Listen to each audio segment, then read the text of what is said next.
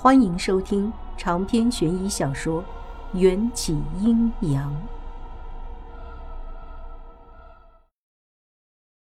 不难猜测，蛤蟆精是千岁峰派来的。我虽然也是精，但我并不认识你说的那只蛤蟆精。听完这些，我只觉得爱莫能助。那你会解毒吗？或者认不认识会解毒的人？什么代价都可以。我不想死，真的不想死。公孙环声泪俱下的说着，我安慰道：“什么毒？只是身体变成小孩子，不会死的。”你不明白，我谁也不敢说。你看，说着，公孙环对我伸出舌头，只见一条深紫色、几乎发黑的舌头从公孙环的小嘴里吐了出来，带着一股腐烂的恶臭。这根本就不是一条健康的活人舌头，甚至僵尸的舌头都比公孙环的舌头来的新鲜。可惜我不会中医搭脉，也没有医疗器械可以检查公孙环的身体，只能用一些简单的方法，粗略地检查了一下公孙环的脏腑器官。痛吗？痛。这里呢？痛。这里也痛。痛死了。我在公孙环的胃部、膀胱、小肠等脏腑部位按了几下，每次按下去都会疼得公孙环直冒冷汗。检查完毕，我也惊出了一身冷汗。我老实的告诉他：“你的内脏好像都已经腐烂了。”奇怪的是，公孙环的内脏正在腐烂，外表看来却还是光鲜亮丽。这不符合常理。公孙环哭丧着脸说：“我知道，昨天我出宫时把一条肠子拉了出来，也请了太医来看。太医说我身体完好无损，就连我伸出发紫的舌头给他们看，他们也好像看不见。”我立刻就明白了，公孙环是被那只蛤蟆精施了障眼法，才能隐藏起来一些表象。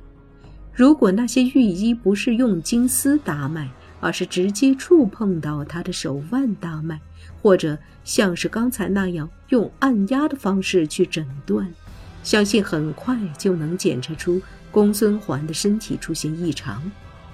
但后宫有后宫的规矩，御医不是太监，没有资格触碰嫔妃的身体。相信那只蛤蟆精也是深谙这一点，才会使用了障眼法这小伎俩。换言说，他其实也可以用更加简单的方法，将公孙环的外表转变成年轻七岁来鱼目混珠。可考虑到陛下可能还是会宠幸身体变成孩子的公孙环，才会一不做二不休，用某种秘术改变了他的身体。你认识能救我的人吗？公孙环瞪大了眼睛，显得有些疯癫。我有些内疚的摇摇头。他终于忍不住跪在地上嚎啕大哭起来：“陛下驾到！赵姬驾到！”哭了一会儿，门外突然传来了太监的通报声。公孙环还没擦干眼泪。陛下就和赵姬先后走进来，然而他们都没有发现公孙环哭红的眼眶和脸颊上的泪痕，似乎无论公孙环变成什么样，在他们看来都是美貌动人的样子。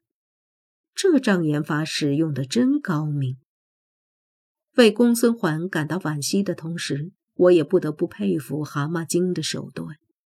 他料到陛下还会继续宠幸体格变成孩童的公孙环，而陛下就真的出现了。解忧公主，时候不早了，找机会带你休息。欢欢也累了，寡人陪陪欢欢。陛下歪嘴一笑，我差点没喷出一口老血。对于古人的忘年恋，表示极度不理解。公孙环也是一副吃了苍蝇的表情，他的内脏可是已经全部烂掉了，又变成了孩童身体，我真的无法想象他晚上要怎么侍寝。赵姬挽着我的手臂，将我领回他的宫中。他那里已经备好了美酒佳肴，想要宴请我。公子胡亥也在席上。皇子们年满十五就不能在宫中过夜。陛下的十八位皇子中，只剩下胡亥还有留宿宫中的特权。然而，不得不提的是，官宦子弟的公子一般到了十三四岁，就有了属于自己的通房丫头。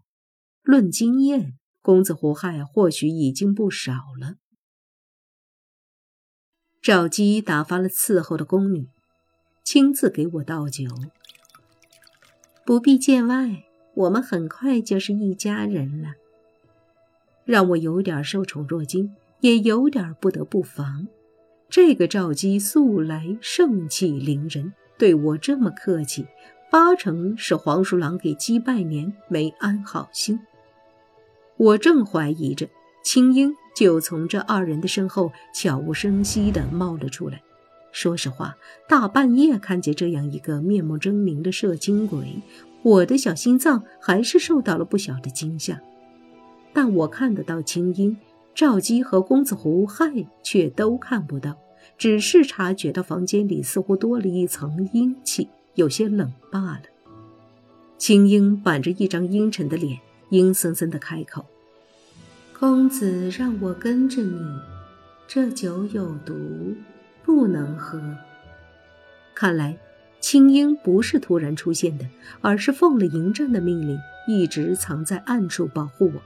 想起他那句“不要怕”，我心底瞬时涌上了一抹暖意，甜滋滋的。迎战不会让我身处险境，他早就为我安排好了一切。我用眼神询问青樱：“酒有毒的话，这些菜里有没有毒？”青樱弯下腰。在每一盘小菜上都用力闻了闻，对我摇摇头，我才安心地夹起一块红烧肉送进嘴里，细嚼慢咽。公子胡亥在赵姬面前显得特别乖巧，是个标准的妈控，什么都听赵姬为他安排。听闻燕京女子不拘小节，都是女中豪杰，解忧公主的酒量。应当不错吧？赵姬一个眼神，公子胡亥就端起酒杯向我敬酒。哼，想要灌我毒酒，没那么简单。我发现桌子上的酒壶有两个出酒口，赵姬他们用左侧壶嘴倒出来的酒是没毒的，才会一杯接着一杯，像是要证明什么，使劲喝给我看。而他们用右侧的壶嘴给我倒出来的酒，却是有毒的。若没有青樱的提醒，我估计就要上了他们的当了。解忧不胜酒力，见笑了。我连酒杯都没有举起来，就回绝了。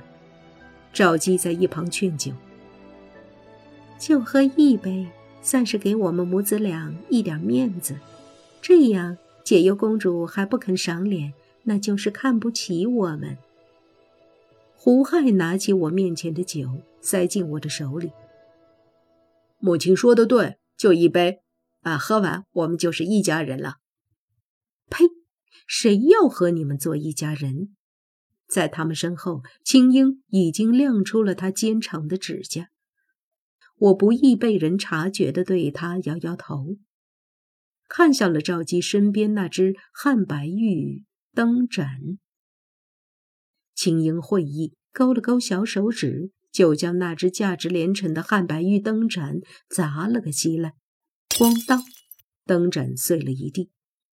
赵姬和胡亥一同转身过去看，我以迅雷不及掩耳的速度将自己的酒倒了几滴在公子胡亥的杯子里，然后再与放在赵姬面前的那只酒杯调了个包。等他们回过头来。我已经举起酒杯。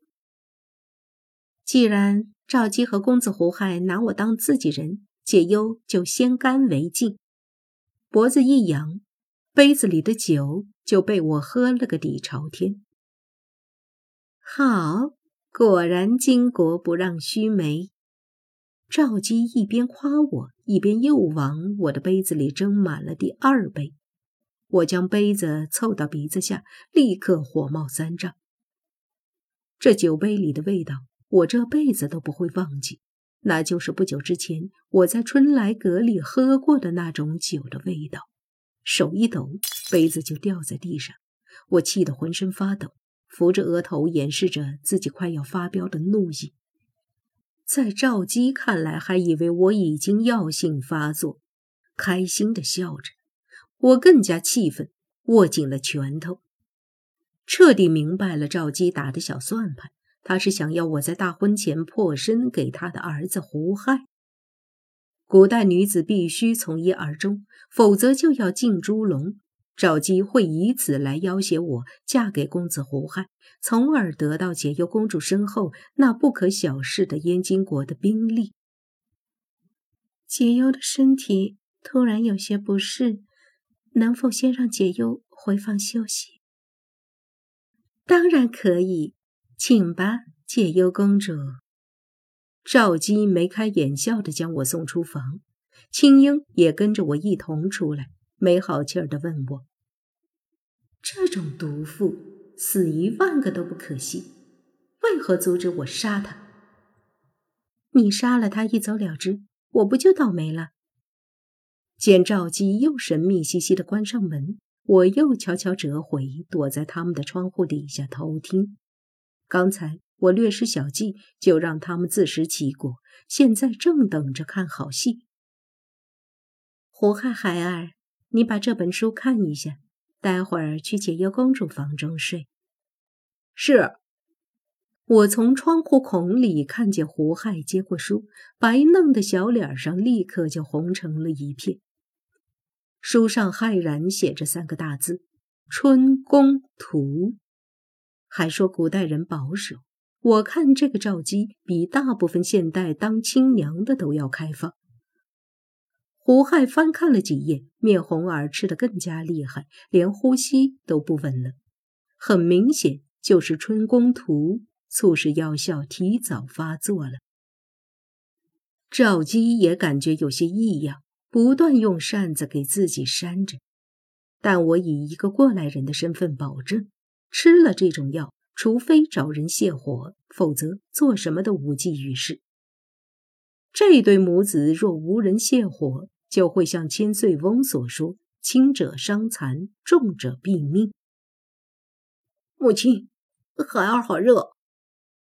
母亲也好热。胡亥受不了了，用力撕扯自己的领口。不能，你快去解忧公主那里。赵姬一把抓住胡亥的手，但他们肢体接触的瞬间，房间里似乎冒出了一种诡异的暧昧气氛。刚才看见的那一幕信息量太大，我真怕他们会做出天理不容的事情。要是被陛下发现，必定要被杀头。为了不再破坏历史，我故意让一个宫女去他们房间敲门。赵姬还算有些控制力，将宫女推给胡亥，就跌跌撞撞地逃了出去。长篇悬疑小说。缘起阴阳，本集结束，请关注主播，又见菲儿，精彩继续。